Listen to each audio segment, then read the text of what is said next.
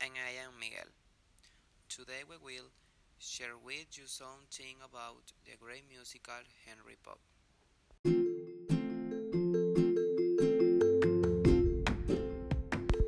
Let's talk now about Bruno Mars, one of the best singer and dancer.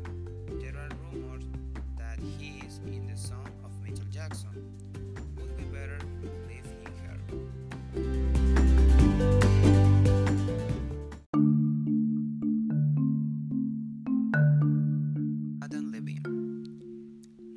For being the leader and the voice of the band Maroon 5, and being a judge on the TV show The Voice.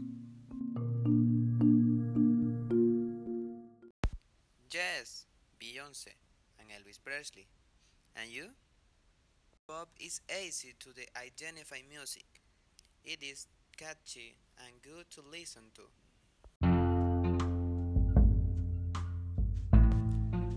Adam Levine. He's chosen among the best of today. He still maintains the essence